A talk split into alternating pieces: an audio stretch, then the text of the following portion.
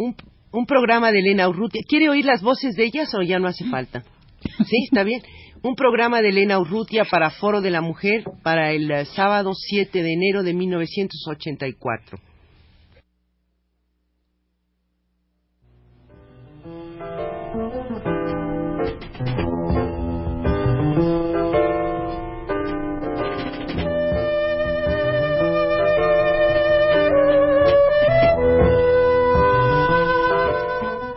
Foro de la Mujer.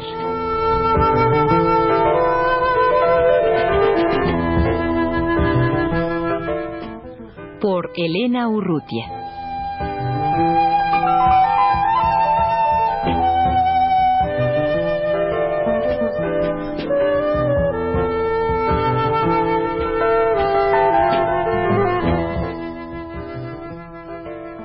Acaba de salir a la venta el ejemplar tan esperado de la revuelta, eh, reflexiones, testimonios y reportajes de mujeres en México, 1975-1983, un libro colectivo cuyas autoras son Eli Bartra, María Brum, Chela Cervantes, Bea Fait, Lucero González, Dominique Guillemet, Berta Iriart y Ángeles Necoechea están eh, con nosotros en los estudios de Radio Universidad Berta Iriar y Lucero González, eh, las dos pues iniciadoras junto con otras compañeras del grupo de la revuelta que existe desde hace ya muchos años y que está desde luego al origen de, estos textos. Eh, Berta y Lucero, ¿desde cuándo se integró el, grupo La Revuelta? ¿Cuáles eran sus propósitos? ¿Cuándo sacaron aquel primer número del periódico La Revuelta? Bueno, como colectivo La Revuelta estábamos juntas desde 1975 y es hasta septiembre de 76 que sacamos el primer número de, de nuestro periódico, que más que nada queríamos hacer uso de la palabra, hacer uso de la escritura, hablar de nosotras las mujeres a partir de nosotras mismas y compartir una reflexión, colectivizarla y, y también pensábamos que el hecho de sacar una propia publicación daba la posibilidad a otras mujeres o bien de empezar a participar en el movimiento de liberación de la mujer o bien iniciar una búsqueda personal que diera respuestas políticas a, a nuestra condición de mujeres. Fue una experiencia muy linda la del periódico La Revuelta y que duró pues diez números, ¿no, Berta? Sí, aproximadamente tres años, porque, o sea, la, salida del periódico en realidad era muy irregular, porque como pues la mayoría de las publicaciones independientes teníamos este siempre como la soga económica al cuello y mm, distribuíamos el periódico de mano en mano porque además en esa época nos parecía muy importante hacer como un contacto personal con la gente que, que compraba el periódico. Y mm, entonces, bueno, esto hacía que alguno entre un número y otro a veces pasaban tres meses y a veces más. Entonces sí, fueron eh, nueve, números. nueve números, que salieron a lo largo de tres años. Eh, después de, de, la experiencia esta tan linda del periódico de la revuelta, eh, su siguiente experiencia como colectivo en una publicación fue su participación en Uno más Uno, ¿no? O, tuvieron otras, algún otro tipo de, de, participación en alguna publicación como colectivo. Bueno, principalmente eh, sí fue en Uno más Uno cuando nos dimos cuenta que estábamos muy rebasadas por la tarea de, la distribución del, del periódico pensamos que podríamos acudir algún, alguna publicación que tuviera ya toda esta infraestructura de producción y de distribución para nosotras también poder dedicarnos un poco más a la escritura misma, por un lado, a conectarnos con otras mujeres, con otros grupos y hacer una serie de tareas que ya no nos estaba dando tiempo.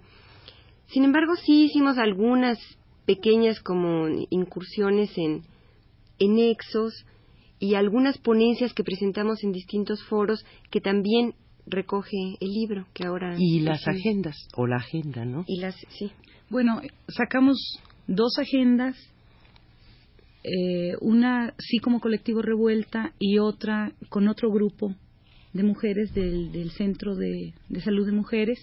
Sacamos también un calendario sobre prostitución. Y a nivel como de la escritura, básicamente eso, ¿no? Pero dijéramos que en el tiempo de haber estado juntas, también presentamos algunas obras de teatro, también hubo espectáculos en la calle y, y bueno, hemos participado en algunas discusiones en provincia, en foros, en seminarios o en los encuentros dentro del movimiento. Su participación en el diario El Uno más Uno, ¿cuándo empezó y cuánto tiempo duró? Era una página, ¿no es así? Bueno, comenzamos con un espacio pequeñito, dos cuartillas y media a la semana. Pero eh, después de un tiempo de estar trabajando así, después de más o menos como año y medio de estar trabajando en este pequeño espacio, en realidad ya teníamos muchos materiales que no, la mayoría además no eran nuestros, sino de otras mujeres que querían hacer denuncias, platicar eh, sus reflexiones o dar testimonios de, distintas situaciones. Y entonces, bueno, ante esto hablamos con, con eh, la gente del periódico y comenzamos una página que duró, pues, no sé, más o menos otro año, ¿no? que fue también una pena que se hubiera perdido ese espacio, pero finalmente, pues, esta publicación del, libro que ahora sacan ustedes en la editorial de Martín Casillas Editores, pues me parece que es una es una manera muy oportuna para recoger muchos de los textos que supongo fueron publicados en el periódico La Revuelta y después en la página de en las páginas de uno más uno, ¿no es así? Sí, de hecho la mayoría de los de los textos que aparecen en el libro son los artículos periodísticos que sacamos en el uno más uno, la gran mayoría, ¿no? Por eso, eh, platicando entre nosotras, veíamos cómo hay temas muy, muy importantes que solamente dejan a la lectora así como, como un flash, ¿no? O como un punto de arranque, pero para nada este, es algo muy acabado, muy profundizado, porque eran artículos periodísticos y ya sabes que te piden tres cuartillas y no más, ¿no? Pero de cualquier forma, yo creo que la extensión de, de estos mismos textos, esta extensión breve, facilita su lectura y también les ha posibilitado a ustedes el eh, agruparlos en, en, seis diferentes secciones que le dan una gran agilidad puesto que al libro puesto que cubre pues eh, todos los campos prácticamente con los que la mujer tiene que ver y sobre todo en un momento del feminismo en México, pues en que se hizo un hincapié muy grande en la denuncia de nuestra condición, ¿no? Eh, ¿Nos pueden hablar un poco de estos temas que han agrupado ustedes en seis secciones diferentes? Sí, en el primer capítulo, que se llama Cuando las brujas conspiran, tratamos de reunir el material que, que nos acercara mucho más una reflexión teórica y práctica sobre la organización misma del movimiento de las mujeres, sobre hacia dónde queremos ir, cómo queremos construir este movimiento, algunas críticas a la forma tradicional de hacer política, ¿no? O a la forma convencional o institucionalizada de, lo que se considera una práctica militante y un querer cambiar la vida. En el segundo de cuerpo y política, pues está toda esta propuesta surgida del movimiento feminista de, de empezar con el cuerpo, ¿no?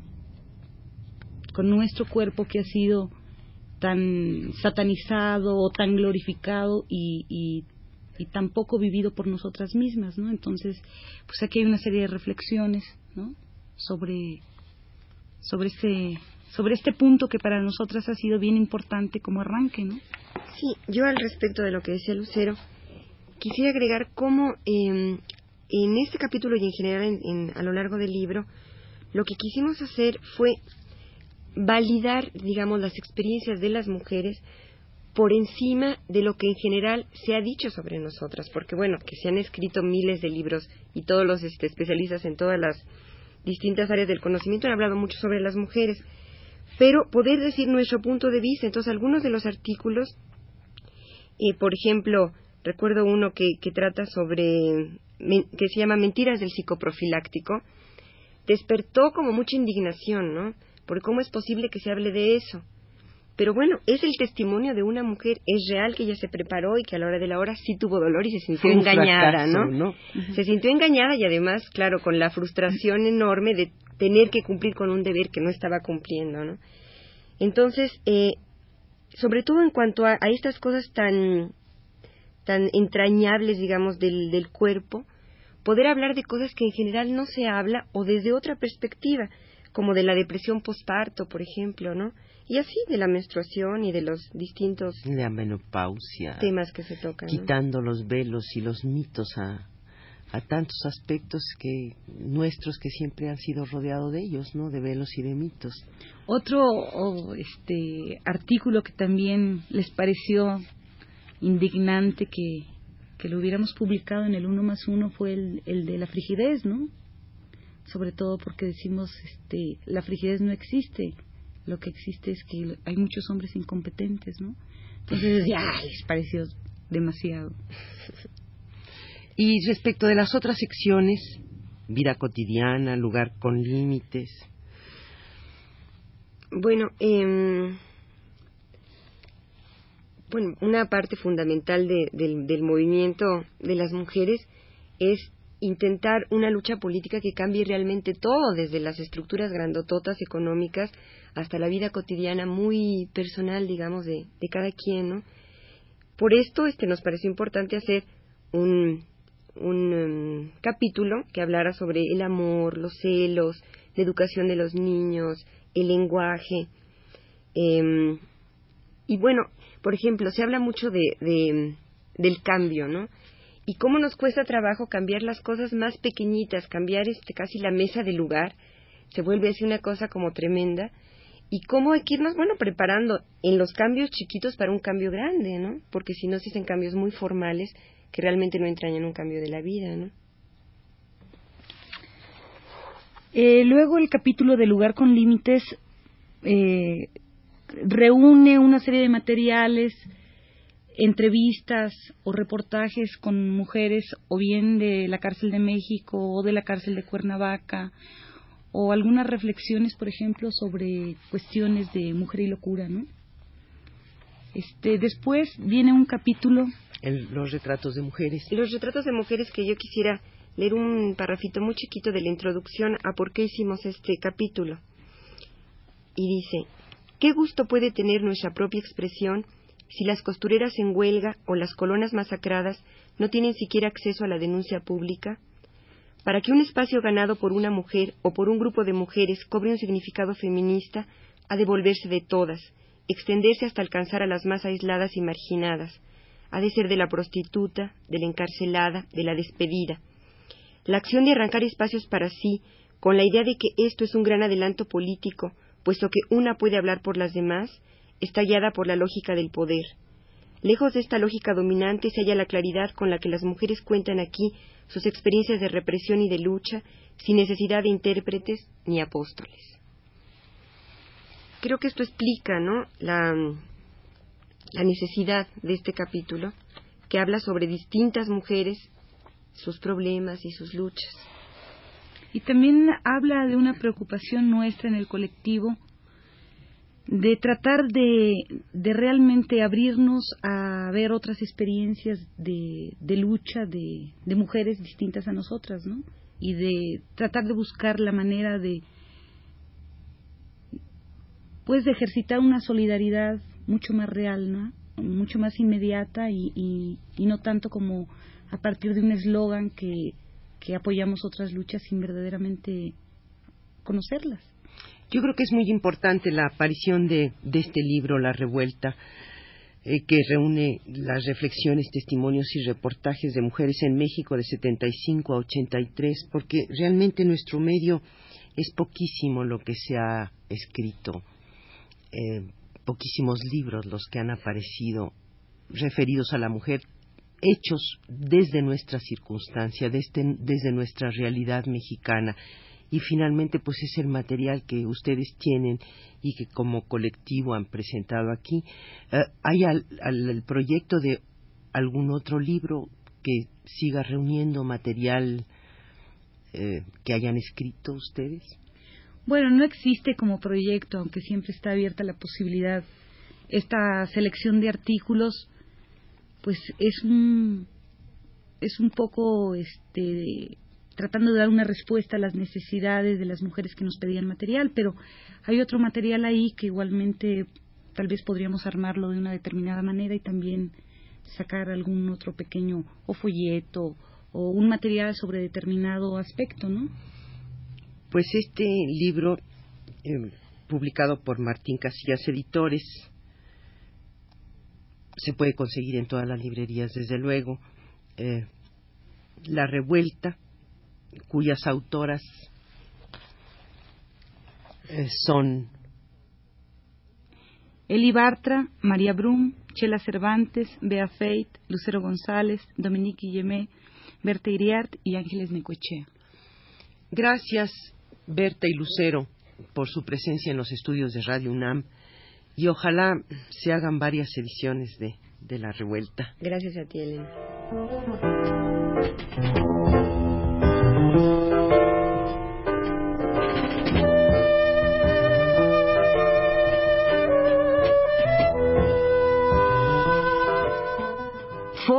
La Mujer.